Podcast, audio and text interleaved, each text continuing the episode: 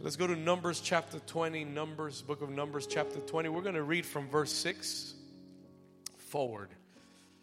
Amen. Everybody ready? Everybody ready for the word? I'm excited to preach this in English. Amen. This is going to be fun. This is going to be fun. Numbers chapter 20, verse 6. The Bible says, the scripture says, So Moses and Aaron went to the presence of went from the presence of the assembly to the door of the tabernacle of meeting, and they fell on their faces, and the glory of the Lord appeared to them. Then the Lord spoke to Moses and he said, Take the rod, you and your brother Aaron. What did he tell him to take? The rod. You and your brother Aaron gather the congregation together. Speak to the rock before their eyes. What do they have to do? Speak to the rock before their eyes, and I will yield its water. Thus you shall bring water for them out of the rock and give them drink to the congregation and their animals. So Moses took the rod from before the Lord as he commanded him. And Moses and Aaron gathered the assembly together before the rock. And he said to them, Hear now, you rebels, must we bring water for you out of this rock? Then Moses lifted his hand and struck the rock. How many times? twice with his rod. And water came out abundantly, and the congregation and their animals drank. Verse 12. Pay attention to what God said. Please follow me here. Then the Lord spoke to Moses and Aaron, and he said, Because you did not what? Because you did not what? Because you did not believe me to hallow me in the eyes of the children of Israel Therefore, you shall not bring this assembly into the land which I have given to them. This was the water of Meribah, because the children of Israel contended with the Lord, and he was hallowed among them. And the church says, Amen and amen. I've titled this message this morning, and I'm going to to be very compact, but, I, but I'm going to give you the word like God gave it to me. I have titled this message, Release the Rod. Say with me, Release the Rod. Tell your neighbor, neighbor, release the rod. Let go of your rod. How many of you say amen? All right, you can take your place. Take your seat this morning. Puede tomar su lugar.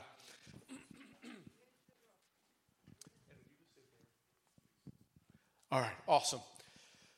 Release the rod. Last week we received the word of God for the month of August. How many of you received that word for the month of August? Amen. For this new season that we're in as a church. And God made an announcement. Dios nos dio un anuncio.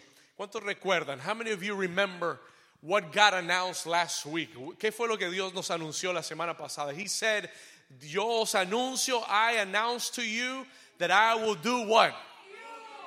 Say with me, new things. Diga cosas nuevas. New things. But I'm going to be honest, I did not imagine that he was this serious.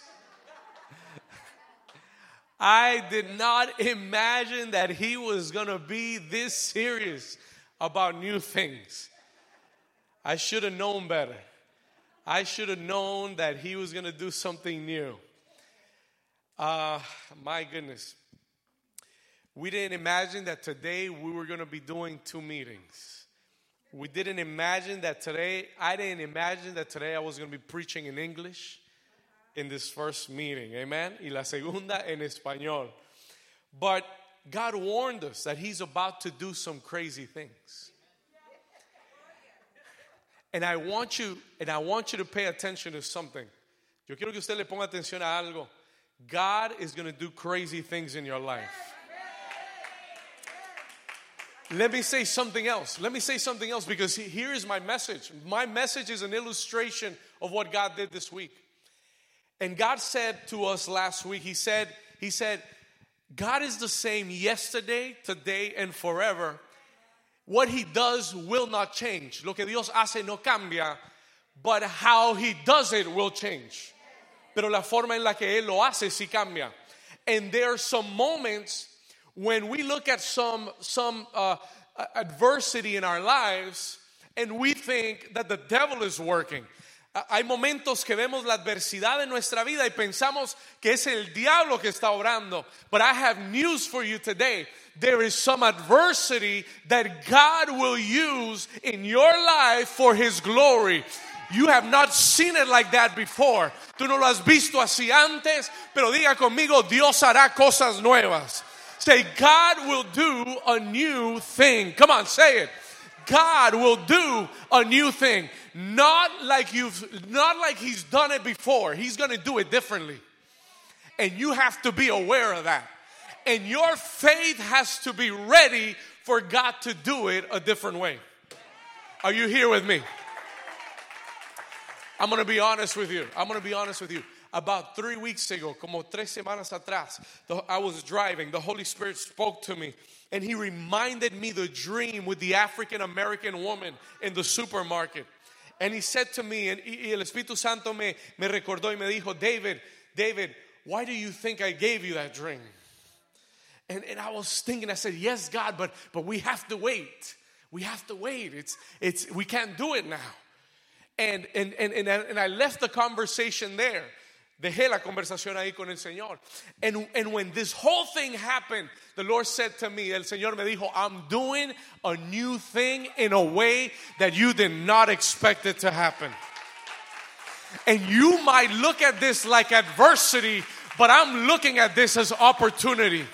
I'm looking at this as the opportunity for this church. I am pushing you, I am forcing you to go into an English service, to fill up an English service for what I'm going to do with this church. Somebody shout hallelujah. I have a warning for you. This is the month of miracles, but I have a warning. Write this down. Do not get used to the way that God does things because He is going to do things differently than you expect. I'm going to say it again do not, no te acostumbres a la forma en la que Dios ha hecho las cosas antes. Don't get used to the way God has worked in your life before. Because God, porque Dios está por hacer algo nuevo de una forma diferente, in a different way that you do not expect. Come on, mira a tu vecino y dile, expect the unexpected. Dile, espera lo inesperado. ¿Alguien está aquí todavía? Don't expect the natural thing. Don't expect the logical thing.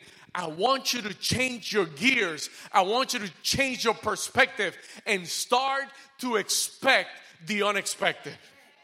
I want God to do something crazy, even if it makes me uncomfortable. Is somebody here with me this morning? Dios nos está cambiando nuestros odres. Esto que está pasando hoy aquí es un cambio de odres. This is a wineskin change. Somebody say amen. Now, let me let me keep going because that's just my introduction. Let me keep going. I, ha- I don't have a lot of time. I have 30 minutes. But this is this is going to be worth your 30 minutes. The best 30 minutes of your life. All right? Amen? Can you give the Lord a hand clap?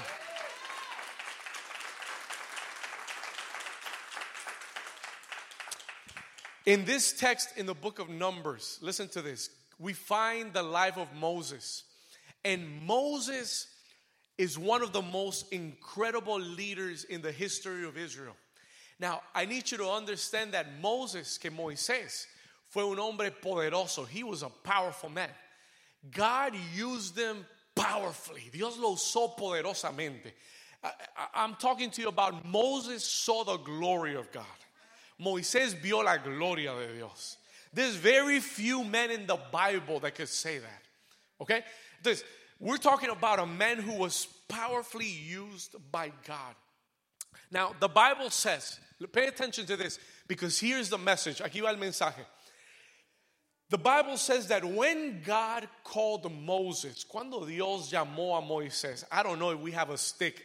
can I get a stick? Can, Leo, can you help me maybe pull that out of the thing. Leo can help me. Leo can help me. When God called Moses, I just I just want to use some type of representation. I, I didn't think about this before, but I, I think we could do it now. Creo que lo podemos hacer ahora. There's another out there. Cuando Dios llamó a Moisés, when God called Moses, Moses was a shepherd. Moisés era un pastor. Thank you. Perfect. Era un pastor de ovejas. Okay? got it? Okay, awesome. Y cuando Dios lo llamó, when God called him, perfect prop. Él estaba pastoreando ovejitas. He was pastoring sheep. And when God appeared to him in Exodus chapter 4, verse 2, how about we read it? Let's read it real quick. Exodus chapter 4, verse 2. So the Lord said to Moses, listen to this. He asked him a question. He said, What was the question? What is that in your hands? Now, Moses was a what? He was a what? He was a shepherd. So he had a rod because a rod was a shepherd's tool to lead the sheep. Amen? Estamos ahí? So he said, I got a, wait, wait, wait, wait, wait, wait. He said what?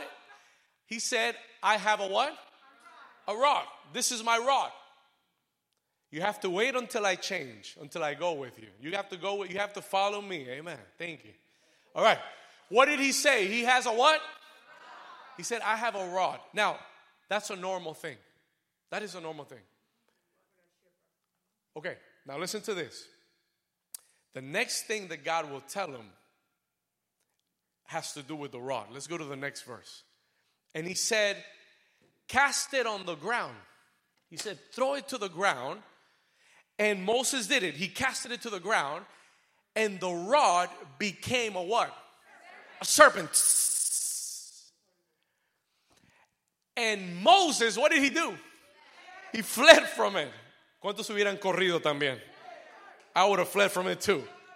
I would have fled from it real quick, gone the opposite way. All right?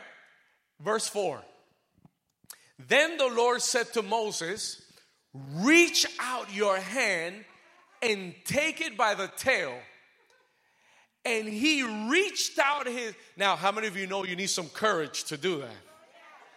Dígale al vecino, esfuérzate, sé valiente. Be strong and courageous. You need some courage to take that snake by the tail. But he heard God's voice and he did it. And he reached, he reached out his hand and caught it. And what did it become? And it became a what? Now, here's my point. When God called Moses, he called them using his rod. And all of the next chapters in the Bible, for Moses' life, the rod became a symbol of the supernatural. The rod became a symbol of his spiritual authority.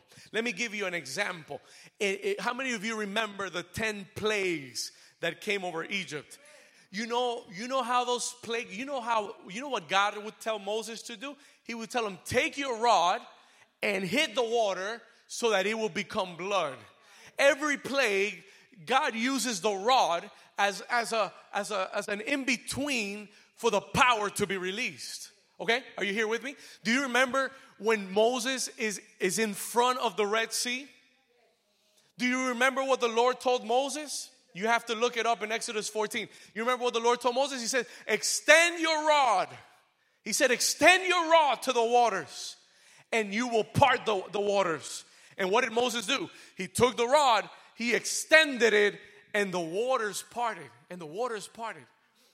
Next, they're walking in the desert. They're walking in the desert. There is, ¿cuántos saben que no hay agua en el desierto? Okay. They come to a rock, and God, and, and Moses says, God, the people are thirsty. What are we going to give them? ¿Qué les vamos a dar de beber? And he said, Easy. Take your rod and strike the rock. And when you strike it, I'm going to give the people water. So Moses had already done this before. Moses, for 40 years, listen to me, for 40 years, he's been using the rod as a support. spiritually and physically. He has used the rod as a support for his life. But 40 years have passed. How many years? And they are about to enter the promised land. Say with me, something is about to change. Diga, algo está por cambiar. They are about to enter the promised land. And God wants to make sure that the leadership is ready for the promised land. And in Numbers chapter 20, when they have already walked for 40 years and the people are thirsty and there is no water and all they have is a rock, the Lord, Moses and Aaron go before God, say, God, what are we gonna do? And the Lord spoke to them in verse 8. Let's put it back up. Numbers 20, verse 8. And they said, Lord, what are we gonna do? And he said to him, Take the what? Take the what? Take the rod. Listen, take the rod, you and your brother Aaron, gather the congregation together, but you are not going to strike the rock. You are going to speak to the rock. Say with me change of instructions. Whenever you're getting ready to go into the promised land, don't be surprised if God changes the instructions.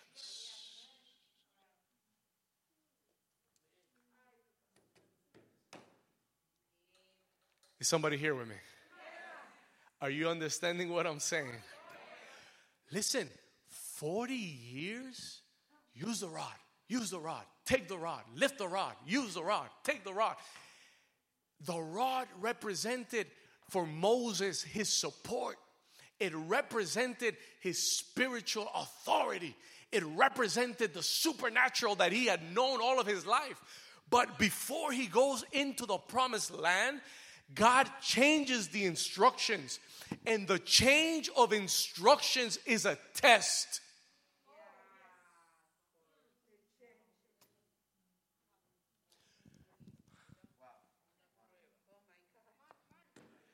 The change of instructions is a test. A test of what, Pastor? Number one, are you still listening to God?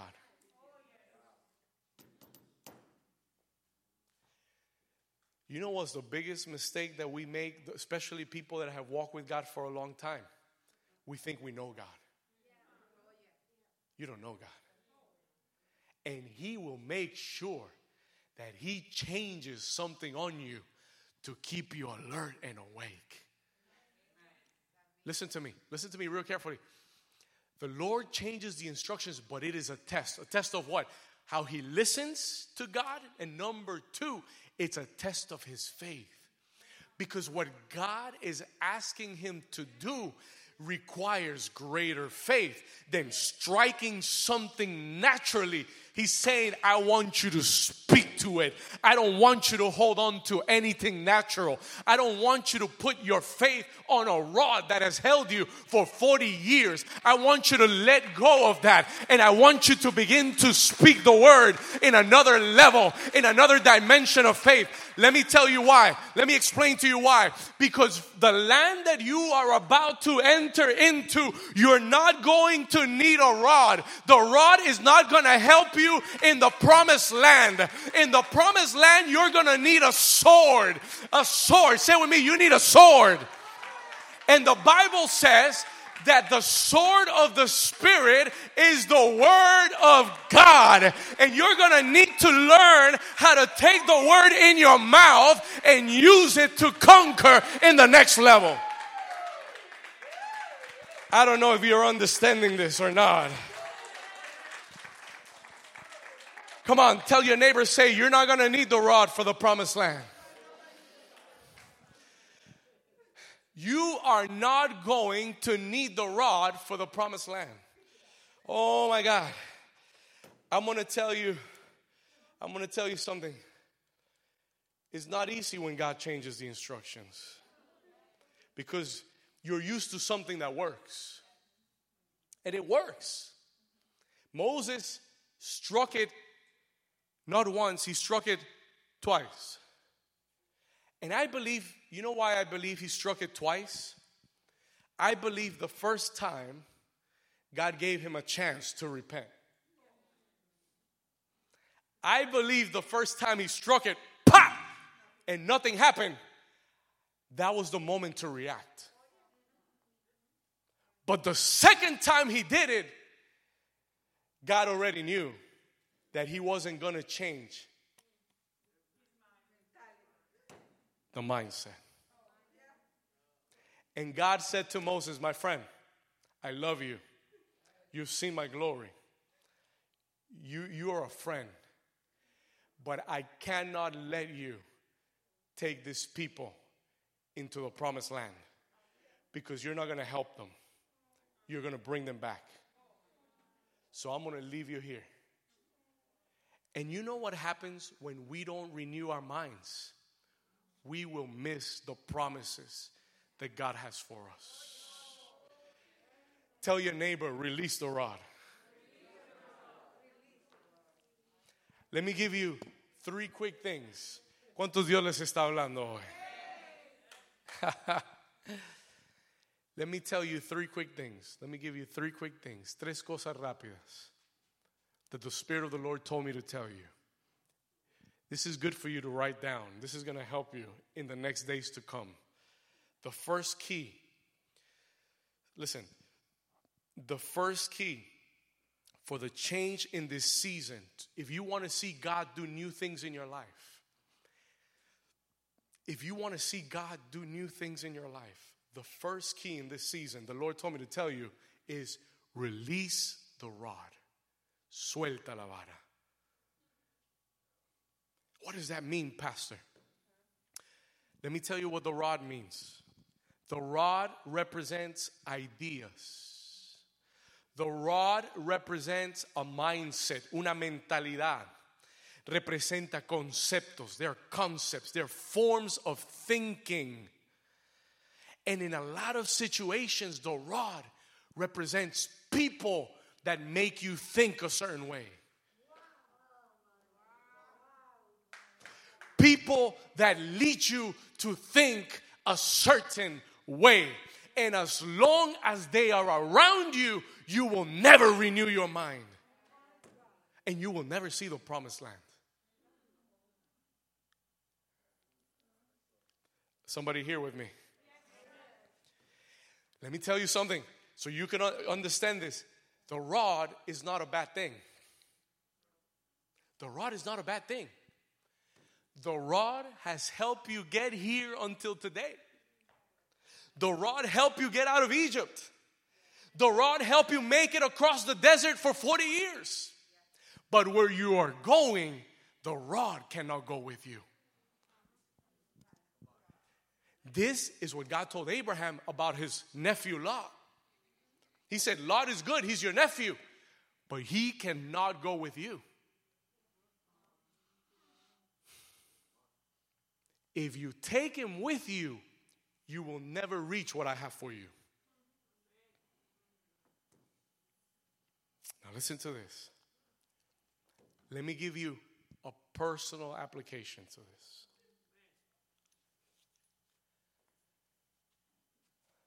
This is a personal message for me as a pastor to this church, as a leader to this church. The Lord spoke to me. And He said, David, you have been leading this church for 11 years. And He said to me, You've done a good job. You've done a good job. Listen to me. Escucha esto. He said, You've done a good job. But he said to me, But for where I want to take you, you need to let go of the rod.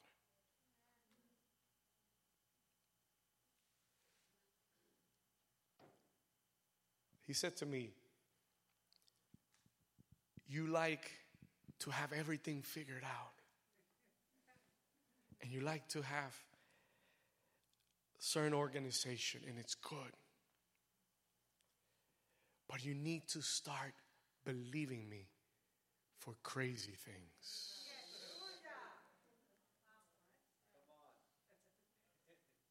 Listen, he spoke to me. I'm, I'm, I'm very serious about this. When I left here last week, the Lord said to me, If you're not willing to change, and if you're not willing to change your mindset of how I want to do things and be flexible and open, you're not going to go further. So I said, Lord, whatever we want whatever we have to do to change, if we have to do an English service, we'll do it. If we have to do it with five people, we're going to do it. I'm going to preach like if it was 500 in here. I'll do it. And the Lord, the Lord said to me, You have to stop calculating so much and you have to begin to expect the supernatural. And I was praying yesterday. I was praying. I was praying because I saw so many people. I, I was praying for our city. I was praying for our state of Florida. And I said, God, I believe that you could change the numbers in the state of Florida. I believe that you could change the numbers of COVID cases in the city of Miami and Fort Lauderdale and Hallandale, and I believe can change. You know what the Lord said to me? He said, What are you willing to do to change it? I said, What do you want me to do? And he said, Why don't you go to the hospital and do an altar in the doors of the hospital? A prayer altar from the hospital, praying for the nurses and the sick people. And you do it live on Instagram. And you bring some worshipers and you bring some prayer warriors and see what I will do. Is somebody here with me this morning? Let go of the rod. Come on. Let go of the rod that has kept you safe and secure, that has kept you comfortable, that has kept you logic and natural, and begin to do something that you cannot depend on your own, uh, but you have to depend on God to move His mighty hand. Is somebody here with me this morning? Talk to your neighbor and say, Release the rod.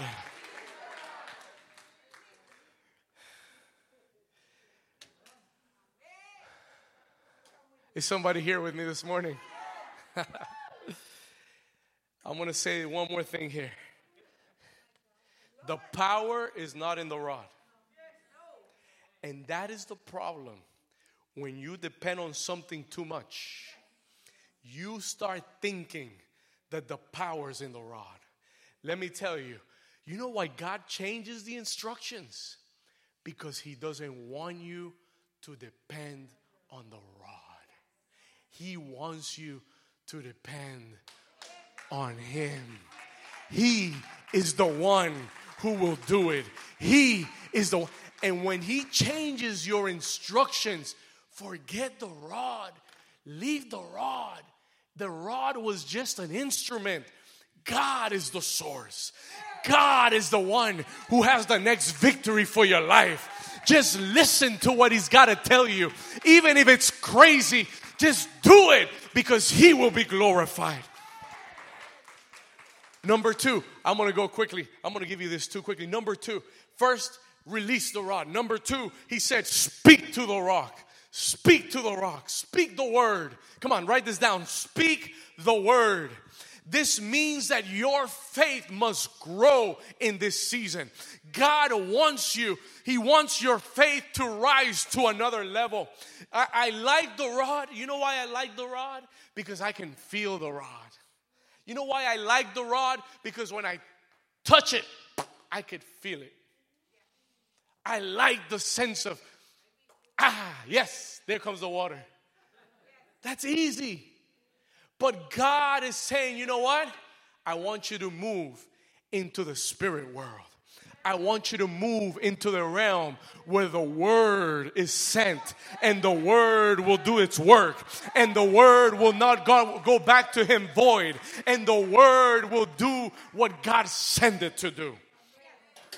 Come on, say with me, que se vaya la vara. Come on, say with me, release the rod. Say, speak to the rock. Jesus said in Matthew 17 20. Now, do you realize how crazy it is? Do you realize how crazy Moses would look? If they saw him take the rod and hit the rock, they would be like, ah, yeah, there comes the water.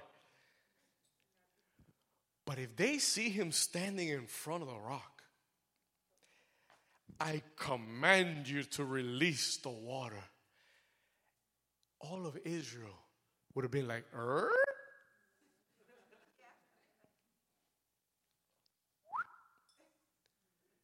Moses is getting old. He's turned a little cuckoo now. This was bad for him. It didn't look good. It was challenging. This was another level of faith. Because the rock, if you strike it, that's one thing. But speaking to something that has no life.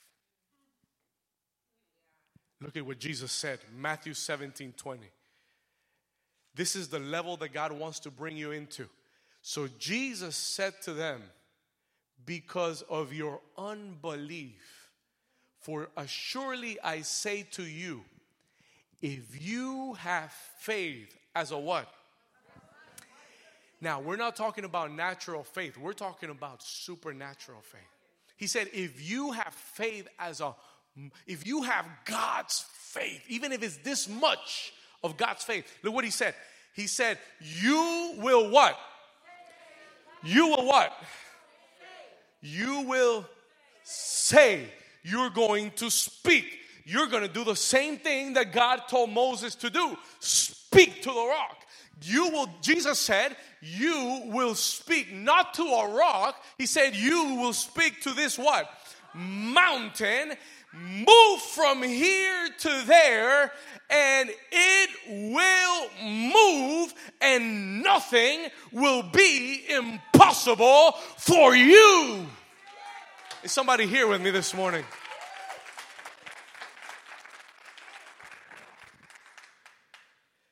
Faith is released through the word of our mouth.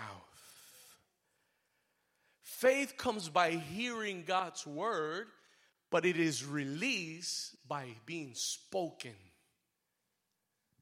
And Jesus said, if you speak to this mountain, it will move. If you speak to this mountain having the faith of God as a mustard seed, it will move. Let me say this, and I'm, I'm getting to the end here. I'm about to close. Listen to this. I'm going to help you out.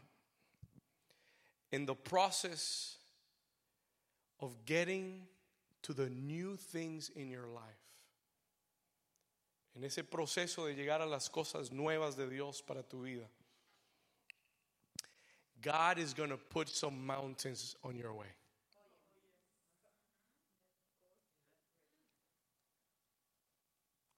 Not for you to get upset not for you to cry and not for you to complain. Somebody here with me. And this is how you know that your mind has been renewed. Is how you react to when the mountain is in front of you. If you have an old mindset and you see a mountain, you complain, you cry, you get upset. If your mind has been renewed and you see a mountain, you see an opportunity to operate in a higher level of faith. God is going to put mountains in your life to test your level of faith. Why? Because for the promised land that you're going to, you need a higher level of faith. This is what the Lord told me yesterday as I was writing this message. He said, Anybody can get to the promised land, but to be able to live there and to be sustained there, you need higher faith. If you get there with the wrong level of faith, the giants are going to kill you.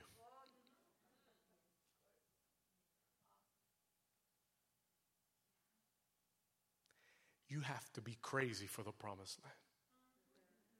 You have to be so crazy that you're willing to walk around walls seven days, seven times, and shout the last day, waiting for them to fall down. That's how crazy you have to be.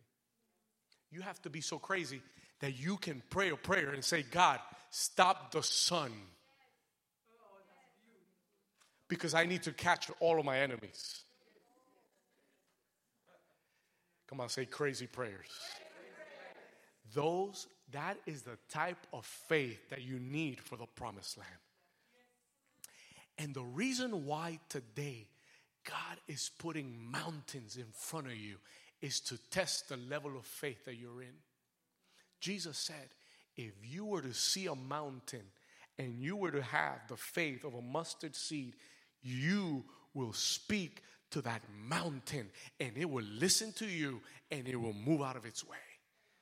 That is the level that you and I need to walk into in this season.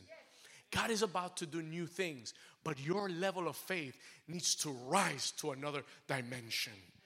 And we need to, I want to hear this, this church speaking the word of God that when a mountain comes your way, you're not expressing your feelings and your emotions. When a mountain comes your way, you are speaking the word of God to that mountain.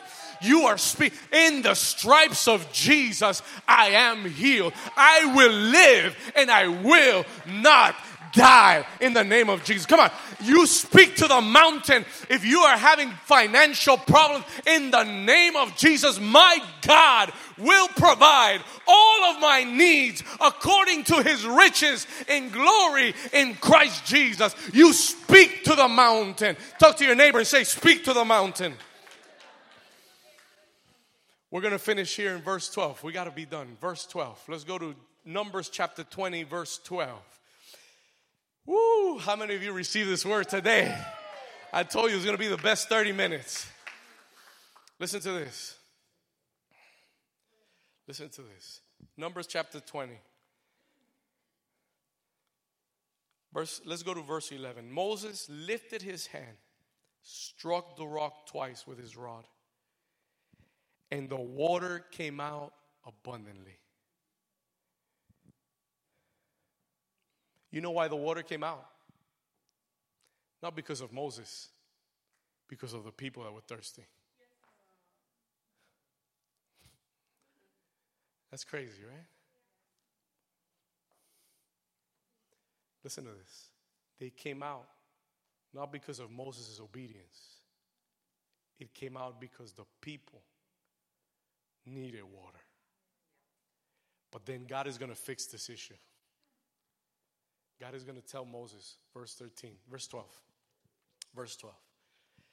So God said, Moses, come here. Aaron, come here. Because you did not what? Where was the problem? You did not believe me. He said what the pro- he told him what the problem was. He said, no, "It's not that you didn't hear me. It's not that you didn't hear me clearly. No, it's that you didn't believe me. You know why Moses didn't do it? Because he didn't believe it. Moses. El que vio el mar abierto, el mar rojo. El que vio maná caer del cielo. He did not believe in the change of direction. And he did not believe that when he spoke the word, God would do the miracle.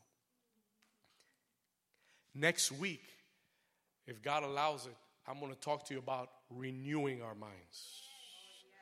The renewal of our minds. Powerful. His mind was not renewed. He did not believe. And he said, and here I'm going to finish. Because you did not believe me to hallow me in the eyes of the children of Israel, therefore you will not bring this assembly, right, into the land which I have given them. Listen to this. Escuche esto. Aquí vamos a terminar. Give me the verse before, please. He said, verse, verse 12. That's good. Verse 12. Because you did not believe me to hallow me in the eyes of the children of Israel. That word to hallow me means, this is the third thing, hallow means to honor, to obey, to honor me.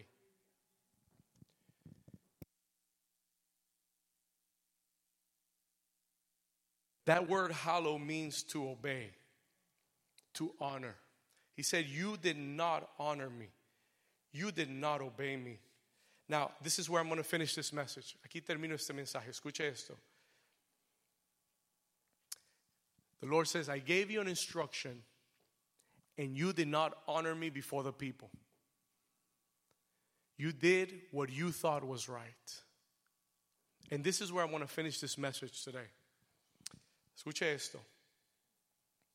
You have to understand, thank you, that there are moments, specific moments, in that God speaks to you and He gives you a word. And it is your responsibility not to just hear the word, but it is your responsibility to honor God in obeying the word. We have too many people that come, come on Sundays, and when they leave, they say, Wow, what a wonderful message. Wow, what a word. But they do not honor God, obeying what God told them to do. It's not enough to hear the word, it's not enough to hear this message. The question is, what are you going to do with this word? God has promised to bring you into new things. God has promised that He's going to take you into a month of miracles. The question is, what is your rod? And are you willing to release the rod and embrace a new level of faith that God has for your life? How many of you say amen? ¿Cuántos le dan un aplauso al Señor? Worship team, if you could come up with me. Stand to your feet, new season. This is the word of God for you today. Lift up your hands there where you are. Levanta tus manos